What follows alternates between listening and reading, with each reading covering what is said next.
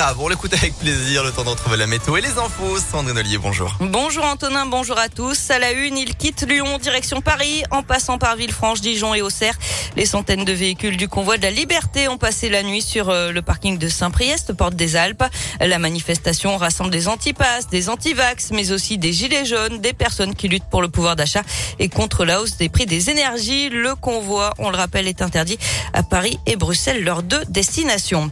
On reste sur les routes et vous serez nombreux à partir en vacances ce soir. Bison fut adressé le drapeau orange pour aujourd'hui dans les deux sens. Euh, ce, dans le sens des départs, pardon, ce sera rouge demain dans les deux sens dans notre région et vert dimanche. La ville de Lyon donne son feu vert à la ZFE. Les élus ont voté pour son amplification au 1er septembre prochain. Reste maintenant la métropole d'entériner l'interdiction des véhicules critères 5 et non classés. Ce sera voté le 14 mars prochain.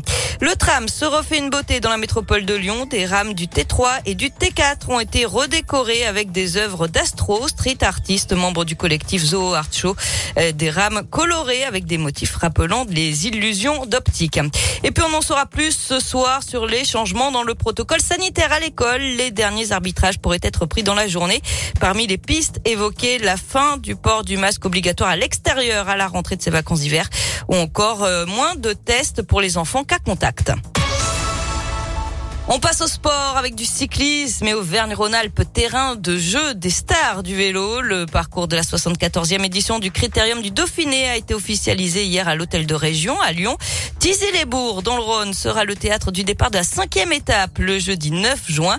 Le maire de la commune, Martin Sauton, se réjouit d'accueillir cet événement. On est très heureux parce que euh, je crois qu'à la sortie d'une période très difficile pour nos concitoyens, pour nos associations, pour nos clubs sportifs, d'avoir un événement fédérateur comme euh, une belle course qui est le, le Critérium du Dauphiné, pour nous, c'est important. Ça va nous permettre de, fédérer l'ensemble des générations, l'ensemble des passionnés du vélo euh, et au-delà de ça, l'ensemble de la commune et, et du territoire de l'Ouest rhodanien. Et le critérium du Dauphiné, ce sera du 5 au 12 juin avec notamment Julien Alaphilippe, double champion du monde en titre, et Rémi Cavagna, le champion de France en titre.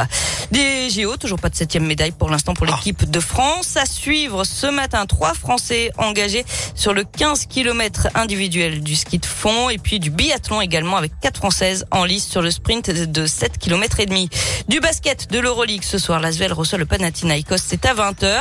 Et puis on termine avec une idée sortie des sculptures plus vraies que nature dans une nouvelle exposition à Lyon. Ça se passe à la sucrière à partir d'aujourd'hui. Hyper réalisme, ceci n'est pas encore.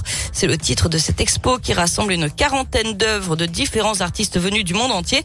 Des œuvres qui s'approchent au plus près du réel, au point qu'on ne sait plus si ce sont de simples sculptures ou encore euh, ou des corps bien vivants. L'exposition est à découvrir jusqu'en juin avant de rejoindre un musée parisien.